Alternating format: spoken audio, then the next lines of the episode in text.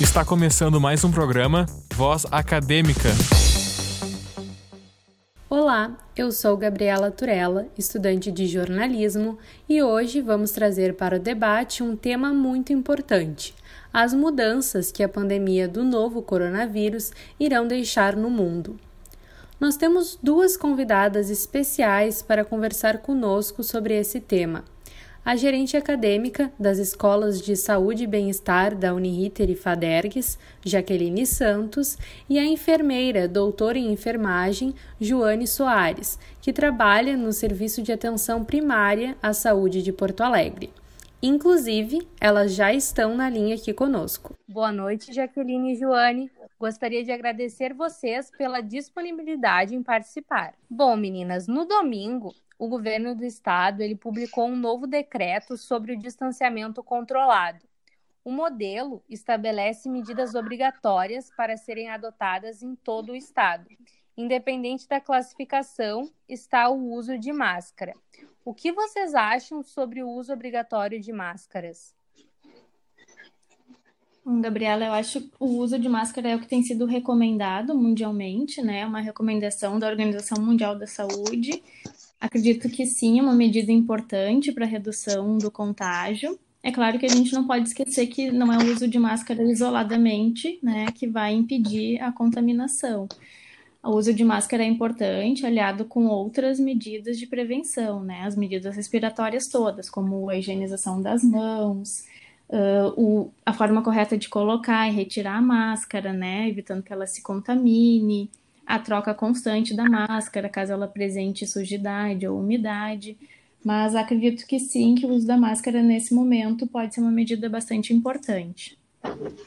Gabriela, nós compartilhamos também dessa mesma ideia, né? E, e, a gente estimula, na verdade, a utilização das máscaras né, de tecido, uh, em prol de deixarmos as máscaras cirúrgicas, né, para realmente os profissionais que estão na linha de frente. Certo. Uh, outro ponto que a gente pode discutir sobre o decreto em questão são as medidas restritivas. Elas deverão ser adotadas em quatro níveis, identificados por meio das bandeiras amarela, laranja, vermelha e preta. Essa definição ela foi feita né, de acordo com a capacidade do sistema de saúde e também da propagação da doença de cada cidade. Mas ela pode ser né, atualizada caso a situação se altere no município. Alguns especialistas uh, consideraram esse modelo o melhor do país e elogiaram. Como vocês avaliam esse modelo? Gabriela, eu acho que é um modelo bem interessante, né? É, nós temos que pensar que a gente está vivendo uma situação bastante nova e que é difícil ter muita certeza sobre quais as melhores medidas mas eu vejo esse modelo do Estado baseado em estudos científicos, com bastante apoio, assim, da, da literatura acadêmica. Acredito que ele, dentro da realidade que a gente tem hoje, pode sim trazer muitos benefícios, né, com essa categorização. Acho que ele é bastante detalhado, esse plano do governo do Rio Grande do Sul. E, e acredito que talvez o caminho seja um pouco esse, sim, né? A gente flexibiliza ver como vai ser o contágio, se for necessário, volta um pouco atrás. Eu vejo como bastante positivo o modelo que o Rio Grande do Sul está implementando. Gabriela, também concordo e, e, eu entendo que nesse momento que talvez seja o grande diferencial seja a conscientização da população, né? Da necessidade que a gente tem de respeitar uh, cada um desses pontos né, que estão sendo construídos aí, divulgados pelo governo. É, eu queria também destacar, né, eu acredito que se essas medidas forem cumpridas efetivamente, como disse a Jaqueline, com conscientização da população, acredito que elas poderão trazer mais segurança até para a reabertura dessas atividades, né, para a retomada.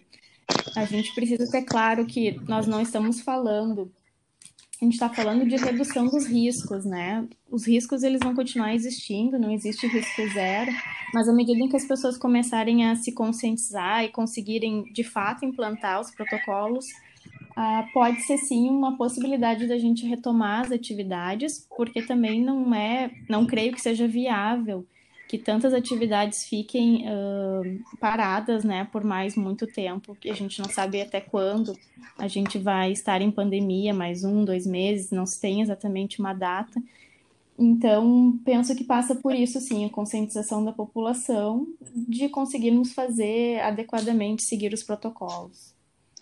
Exatamente. E outra coisa que eu acredito importante, ser importante nesse processo, é a questão da, dos testes, né? Esses resultados, uh, cada secretaria está passando uh, diariamente os resultados para o governo, porque só assim a gente vai conseguir ter uh, uma noção real do que está acontecendo em cada município para poder fazer essa avaliação. Olha, vocês estavam na bandeira amarela com o comércio aberto e agora vocês vão passar para a bandeira laranja e vão ter algumas restrições, porque é um, um trabalho de formiguinha, né? São várias etapas para que todo esse uh, sistema funcione, porque se uma parte uh, não cumprir com o seu papel, todo o restante uh, vai ser prejudicado, né? Exatamente. Sim, é, por isso a importância, né, de que as pessoas tenham uh, o conhecimento e, e assim a, a, a, conscientização de que cada um precisa realmente fazer o seu papel, né, para que a gente consiga o mais rápido possível, como disse a Joane, a gente ainda não sabe quanto tempo uh, a gente vai estar nesta situação, um, para que também a gente consiga retomar né, a vida uh, normal o mais rápido possível. É, e tu falou, Gabriela, da questão dos testes, realmente eles são fundamentais, né? Nós sabemos da dificuldade que ainda tem no país como um todo em relação aos testes. Agora eles estão começando a chegar e estão começando a ser disponibilizados em maior número. acredito que isso também vai nos trazer uh, bastante vantagem a partir de agora para planejar as ações. Porque o que a gente sabe até então é que nós temos dados bastante subnotificados, né? Aquele estudo da Universidade de Pelotas, que foi divulgado pelo próprio governo do estado, mostrou que aproximadamente para cada caso notificado teriam uh, 10 ou 11 não notificados. Então, creio que agora, com maior disponibilidade dos testes que o estado tem, tem feito e o município de Porto Alegre também, teremos também mais uh, clareza, né, de quais caminhos seguir e poder planejar melhor as ações todas de saúde e da sociedade como um todo. Vamos fazer uma pequena pausa, mas já retornamos com mais conteúdos para vocês.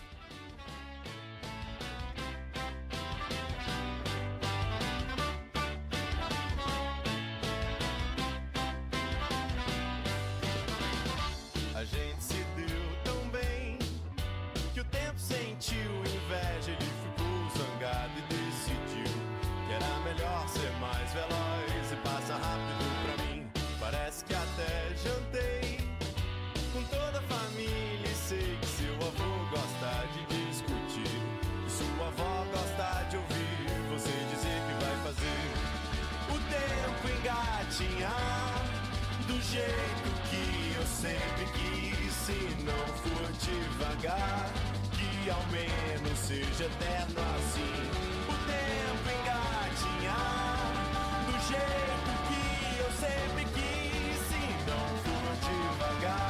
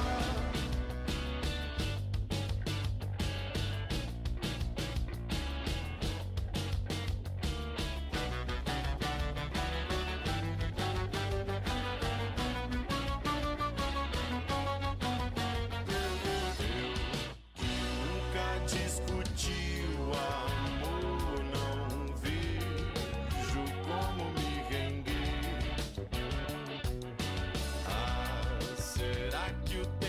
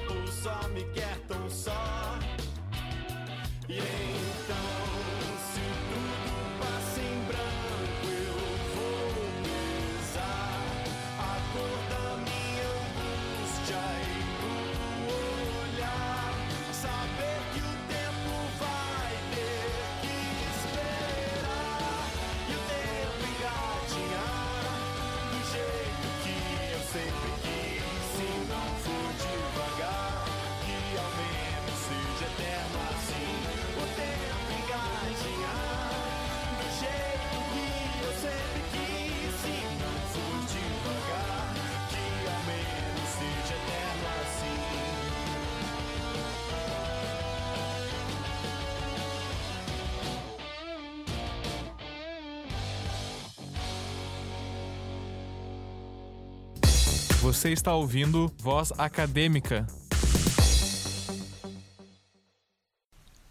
Voltamos agora do intervalo e nós vamos falar sobre a situação de Porto Alegre. Porto Alegre concentra o maior número de casos confirmados do estado e está classificada com a cor laranja, segundo o novo modelo de distanciamento controlado. O comércio, então, está sendo retomado com algumas restrições. Vocês acreditam que as medidas protetivas que estão sendo adotadas são suficientes para reabrir o comércio com segurança? Acho que, uh, da mesma forma, em relação à medida do, do, do Estado, como eu disse, eu creio que sim, que se cumprida, se essas medidas forem cumpridas efetivamente, elas podem sim trazer mais segurança, né? Uh, e aí a gente tem que ir também aos poucos, a gente tem que ter consciência que na medida em quanto mais as pessoas circulam, maior vai ser sim a contaminação, mas que talvez a gente consiga que essa contaminação não seja tão grande quanto se esperava, talvez dois meses atrás. Então eu penso que as medidas elas uh, estão também elas são particularizadas por setor e a princípio parecem adequadas, né? A gente precisa ver como elas vão conseguir serem executadas na prática. É, eu acho que é uma incerteza ainda, né? Eu diria, uh, e só vendo mesmo, né, como que vai acontecer esta essa retomada uh, para que a gente veja se foi mesmo a melhor medida ou não. E acredita-se que se se for verificado, né, que os números estão crescentes, uh, vai soltar atrás em, em, em no sentido de liberar, né? Então acaba que o comércio volta novamente, né, a estar restritivo, se os números forem aumentando, né?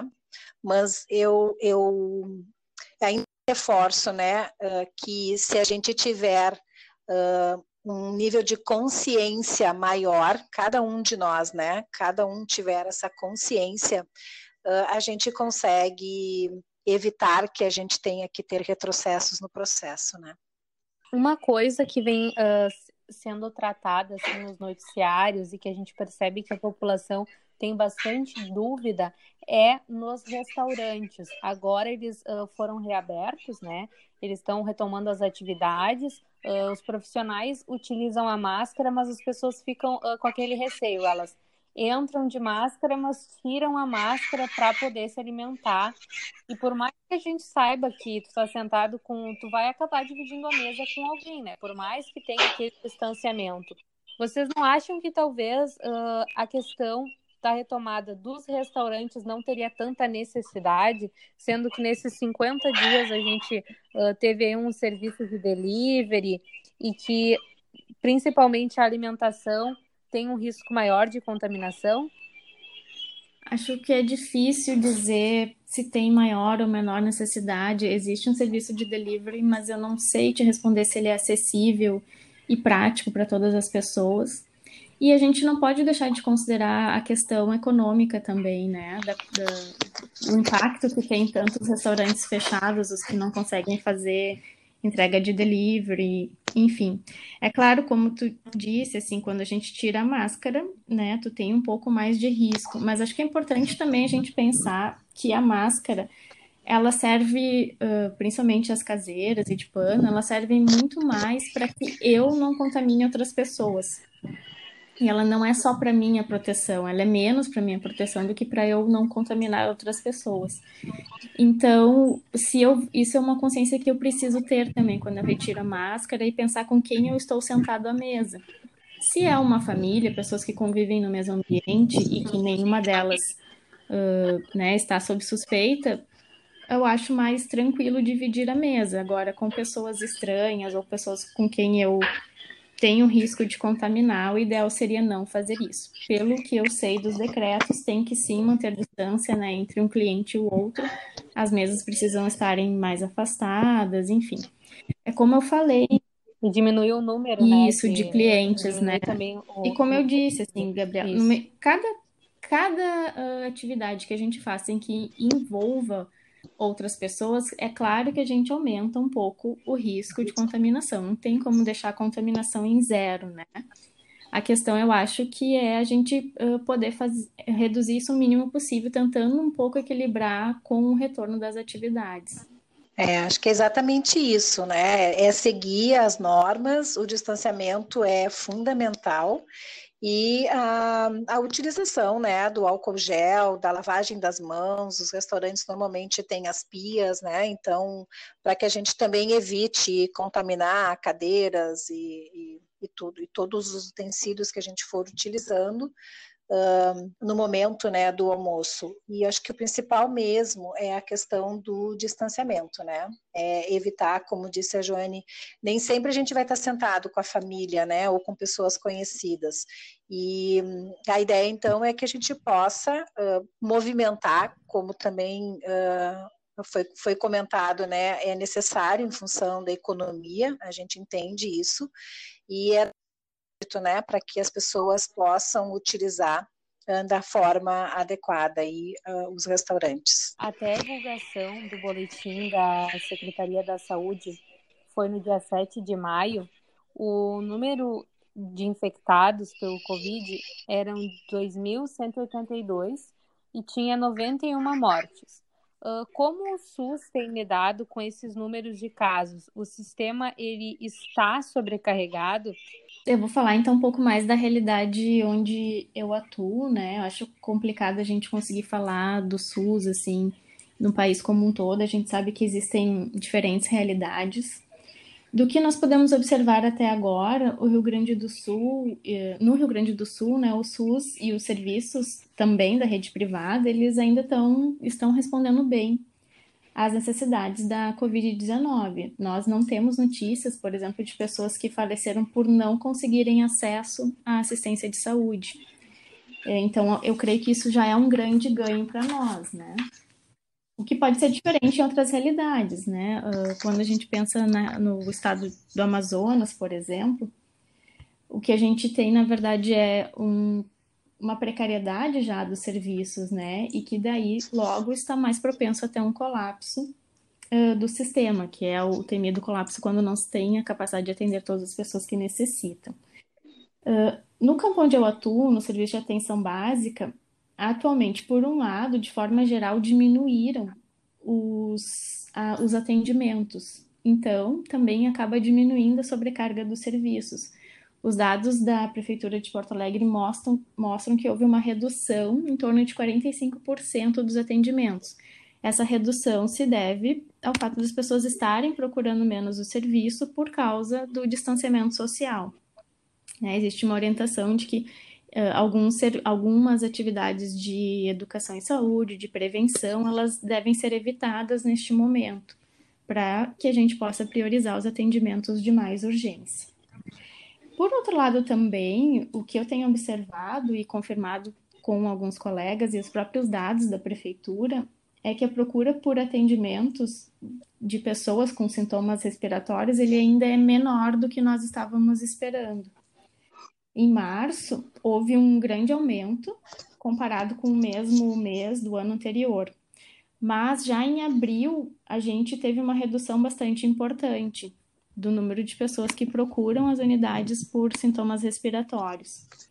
Uh, certamente que as medidas de distanciamento social elas têm influência né, nesse cenário E eu espero que a gente continue conseguindo desacelerar a contaminação da população e assim conseguiremos uh, seguiremos podendo atender todas as pessoas que necessitam. Então, neste momento, eu diria que o serviço de saúde, pelo menos em Porto Alegre, eles estão sim dando conta do, da pandemia e do, da Covid-19 no nosso, na nossa região. Exatamente. Uh, quando a gente pensa na questão de hospitais, né, uh, tem dados bem atuais, assim, de, de, de, informações em relação à região metropolitana, por exemplo, uh, onde constam 66 hospitais. Destes 66 hospitais, a capacidade de, de leitos ocupados da UTI hoje perfazem 70,5%. Então, a gente não tem esgotado realmente né, a capacidade de atendimento e eu acho que uh, tem respondido de uma forma bem positiva, né? Por mais que às vezes a gente veja aglomerações, ainda tem muitas pessoas que estão mantendo né, esse isolamento social e eu acho que é isso realmente que faz com que esses números não estejam uh, super agressivos, né? tanto em nível de hospitalização quanto de atendimento, como disse a Joane, na unidade de saúde. É muito difícil a gente fazer uma previsão, a gente conseguir uh, dizer quando que o coronavírus ele vai deixar de ser um problema para a nossa população. Mas baseado em todas essas pesquisas e esses dados que a gente está vendo, uh, vocês conseguiriam fazer uma projeção assim vamos dizer, ah, eu acredito que em julho a gente tenha uma melhora nesse cenário, ou quem sabe em setembro só que a gente vai conseguir ter uma melhora e poder uh, não ter mais casos de coronavírus no nosso estado. Assim, tendo essa vivência de vocês e todo esse embasamento de dados e pesquisas que estão sendo feitas, vocês conseguiriam uh, fazer uma projeção? Gabriela, eu particularmente não, pois embora a gente tenha diversas pesquisas, como tu falou, elas são diversas e elas não têm um consenso. Então, existem diferentes uh, previsões por diferentes estudos, né? Ainda tem muitas incertezas em relação à pandemia, ainda não se sabe exatamente como vai se comportar. Por exemplo, ainda tem uh, existe um receio que os países uh, do hemisfério norte, da Ásia e da Europa passem, por exemplo, por uma segunda onda de contaminação, isso não está descartado. E nós aqui nem ainda passamos pela primeira, né? Eu acredito que a gente ainda nem chegou no topo ainda. Então, acho muito complicado conseguirmos fazer agora uma projeção de quando estaremos mais tranquilos. O que é. eu uh, penso é que existem cientistas do mundo inteiro que estão trabalhando né, para conseguir, se não a cura, ao menos um tratamento que seja efetivo. Tem estudos para as vacinas, enfim, então uh, acho que para deixar de ser uma grande preocupação ainda o coronavírus, a gente vai precisar dessa, desse êxito da ciência que estamos aguardando a cada dia, a cada semana, né? Uh, são apresentadas novidades e tudo depende disso. Eu realmente não consigo fazer projeção de final, de estabilização total. É, eu concordo plenamente com a Joane, tá? Fica difícil mesmo, Gabriela, não tem como a gente uh, ter, assim, uma previsão, né, de quando tudo isso vai finalizar. É, é difícil mesmo. E também eu penso que talvez a gente se a gente pensar, por exemplo, no H1N1, que já teve uma pandemia, é claro que em menor proporção né, do que está sendo a Covid-19, ela é um vírus que ainda está entre nós. O que a gente tem hoje com a gripe causada pela H1N1 é que a gente tem um tratamento que é efetivo para a maioria das pessoas e temos a vacina. Então a gente tem uma situação de um vírus que está controlado hoje, mas que também continua causando mortes ano a ano. Talvez isso seja o que a gente possa projetar para o coronavírus daqui a um tempo. A gente vai ter, quem sabe, um tratamento bastante eficaz quem sabe uma vacina, mas provavelmente vai ser um vírus que vai continuar circulando no mundo e que a gente vai continuar, sim, tendo que ter algumas precauções com ele. Não, claro, o que está sendo. Uh, o que está acontecendo agora, mas eu talvez eu não acredito que a gente vai eliminar ele como uma preocupação totalmente, pelo menos não num futuro próximo. E nesse cenário assim uh, que a gente está vivendo, como a gente pode explicar para as pessoas que estão em casa agora nos ouvindo uh, a importância do SUS, do Sistema Único de Saúde? Como o Sistema Único de Saúde ele é importante uh, no Brasil para esse enfrentamento, porque a gente tem assim países e locais no mundo em que não existe esse sistema e que uh, é comprovado que nem todas as pessoas acabam tendo acesso, né, aos atendimentos. Então, uh, eu queria dar a opinião de vocês.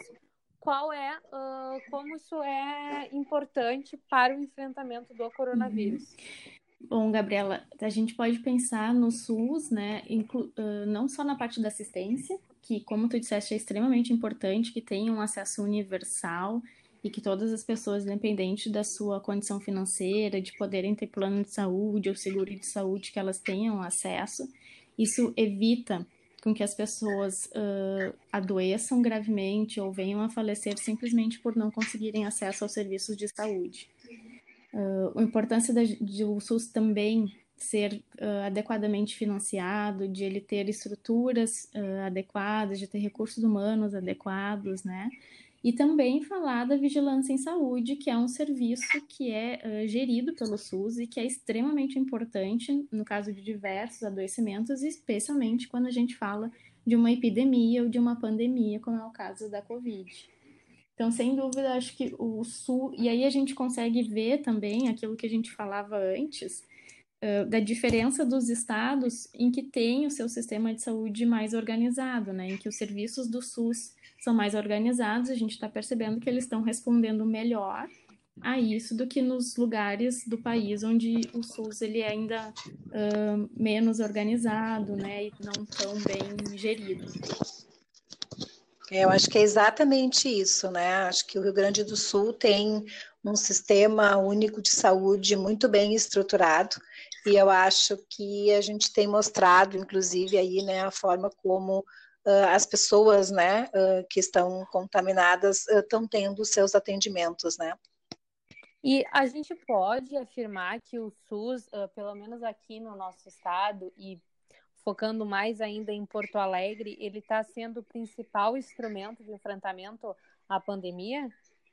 Eu não tenho dúvida de que sim, de que o SUS é o principal, é a principal ferramenta, né, o nosso sistema único de saúde, que tá, que inclui não só os serviços de assistência, ou seja, aqueles serviços que geram diretamente assistência às pessoas, como é o caso das unidades básicas de saúde, dos hospitais, das unidades de pronto atendimento, mas também toda a gestão e logística que o SUS envolve, né? Por exemplo, as secretarias municipais de saúde, as secretarias estaduais, a gestão da vigilância em saúde. Isso é extremamente importante para que a gente possa enfrentar situações como essa da Covid-19. Certo. Alguns países que foram seriamente afetados pelo coronavírus, como a Itália, o Reino Unido e também os Estados Unidos, eles têm a tendência de transformar né, a saúde em uma questão privada. Vocês acham que pode acontecer uh, a privatização do SUS no Brasil após né, a pandemia do coronavírus? Pois é, essa é uma pergunta um pouco complicada, mas a privatização do serviço de saúde, elas têm a ver um pouco com a vontade política, com a intenção política de cada gestão. Atualmente a gente vive, não é segredo para ninguém, uma gestão federal que tem sim incentivado a desestatização dos serviços, né, e a privatização de vários deles. Ah, essa intenção de privatizar o SUS, ela não é de hoje, e eu não sei te responder se com o coronavírus isso aumentaria ou não, eu esperaria que não. Justamente tendo como exemplo o que está acontecendo em outros países, eu acho que é o momento de, de valorizar cada vez mais os serviços públicos, né? Pensando ainda mais na desigualdade social que nós temos num país como o Brasil. Então, acho que espero que não. Espero que isso não aconteça, mas temos que ter claro que isso é uma orientação política de cada gestão. No risco, ele existe. É, exatamente. Acho que o risco existe, né? Não dá para a gente dizer que não, mas a gente realmente espera que que tenha essa conscientização, né, da diferença que é ter um sistema único de saúde vigente, né, e, e, e tão uh, positivo, uh, como está sendo nesse momento, né, contra o coronavírus. Vamos agora para mais um intervalo e voltamos em seguida.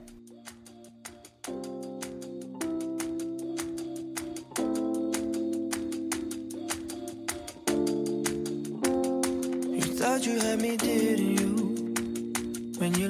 My face, step way me. Guess you didn't know that you were my favorite. I watch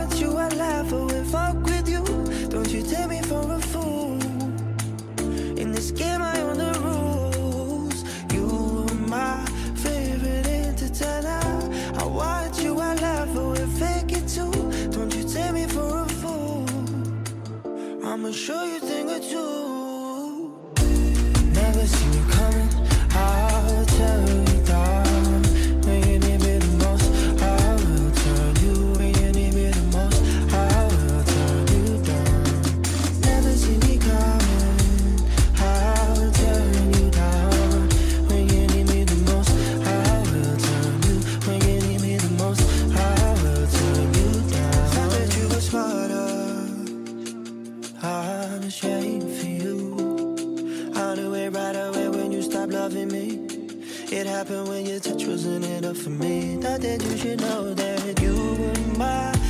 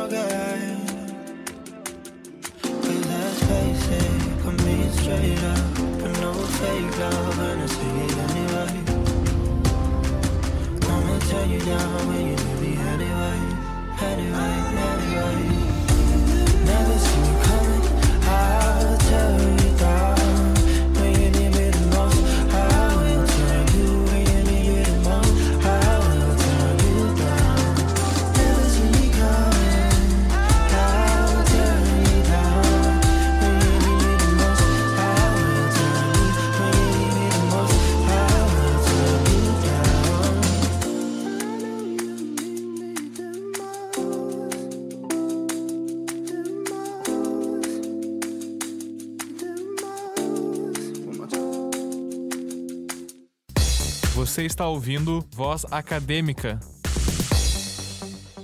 Estamos de volta e agora eu vou aproveitar a presença da Jaqueline para perguntar se a capacitação dos alunos durante a graduação ela vai mudar em decorrência do coronavírus.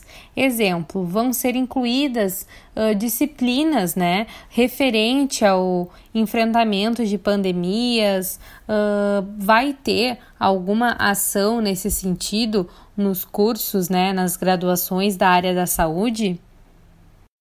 Olha, Gabriela, a alteração da matriz curricular, não sei se realmente ela vai existir, mas eu posso te garantir que dentro de unidades curriculares uh, que a gente desenvolve, desenvolveu durante este semestre, nós fizemos por inúmeras vezes né, uh, cenários de simulação, onde envolviam situações, inclusive, de atendimento a pacientes com coronavírus, situações em que o aluno teria que dar a notícia. Então, em diferentes cursos, né, com suas habilidades e competências específicas, a gente desenvolveu atividades, né, práticas, mesmo sendo de forma remota né? Porque a gente trabalha com os alunos, tanto na Uniriter quanto na Fadergs, através de, um, de, uma ferramenta que é o Collaborate, onde o professor dá uma aula síncrona, né? No mesmo horário, no, no mesmo dia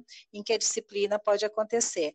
E é uma ferramenta rica, onde a gente consegue estar tá imputando né, diversas atividades.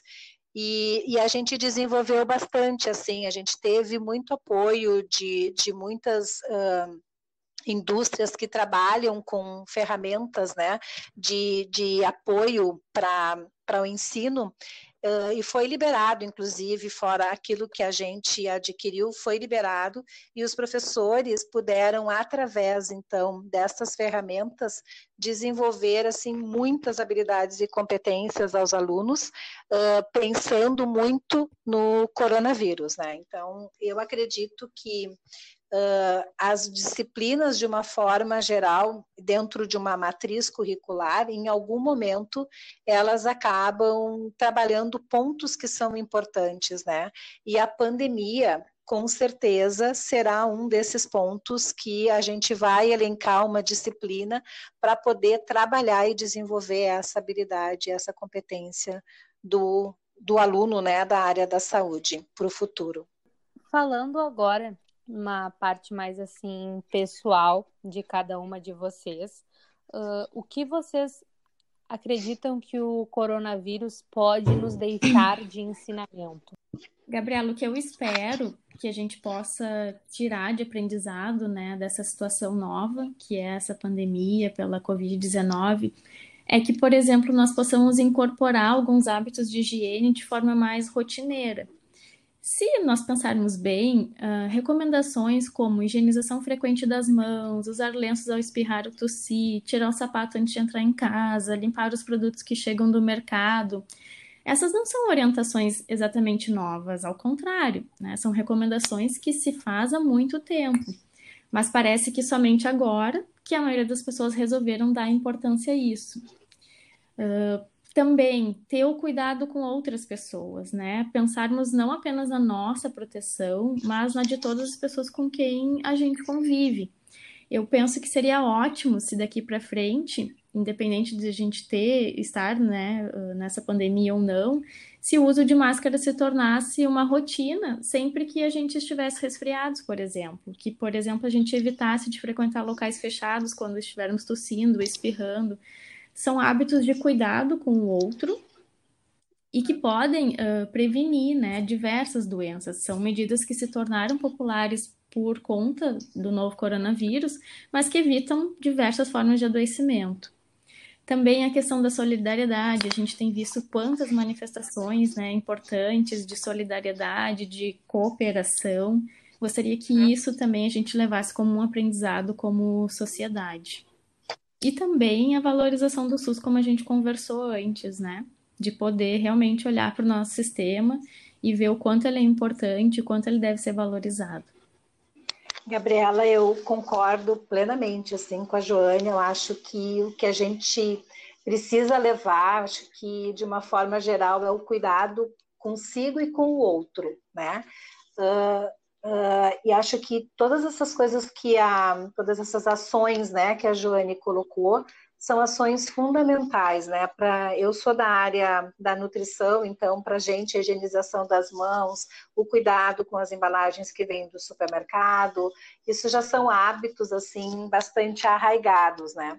Mas que isso possa ser uh, propagado, né, entre toda a população como um cuidado de uma forma geral né, que não evita somente a contaminação uh, pela mas sim a contaminação, inclusive, de outros, uh, de outros vírus, né? Uh, a gente realmente pensa uma embalagem que a gente pega no supermercado, por quantas mãos passaram, né? Até chegar à nossa casa. E aí a gente chega em casa, guarda ela dentro do armário e depois a gente pega e abre simplesmente sem lavar. Então, no momento em que a gente corta uma embalagem, a gente contamina o produto que está dentro.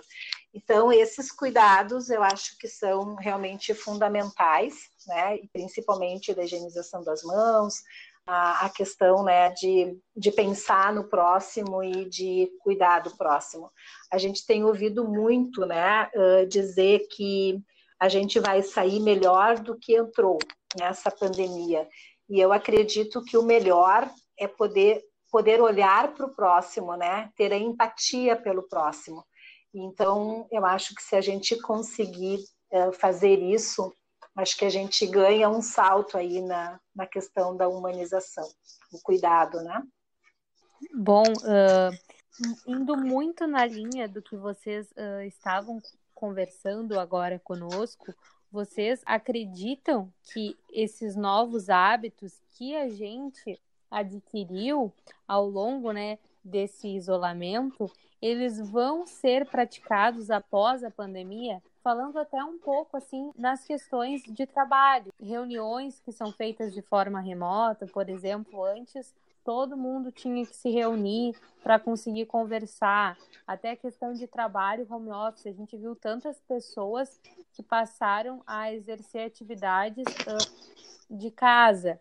Quem sabe talvez uh, equipes terem dias para trabalhar em casa. Vocês acreditam que esses hábitos também não só de higiene, mas também que mudaram a nossa relação de trabalho e nossa relação com amigos e familiares podem continuar após a pandemia?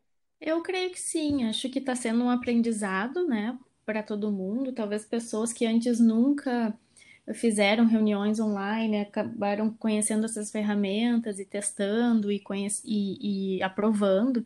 Então, penso que sim, que talvez alguns dos reflexos uh, sejam a gente poder também incorporar um pouco dessas tecnologias na medida do que for possível, né? Dispensar o que não for, uh, as reuniões que não sejam extremamente necessárias de ser presencial. Acho que não vamos abrir mão do presencial, é uma coisa do humano a gente ter o contato, a presença.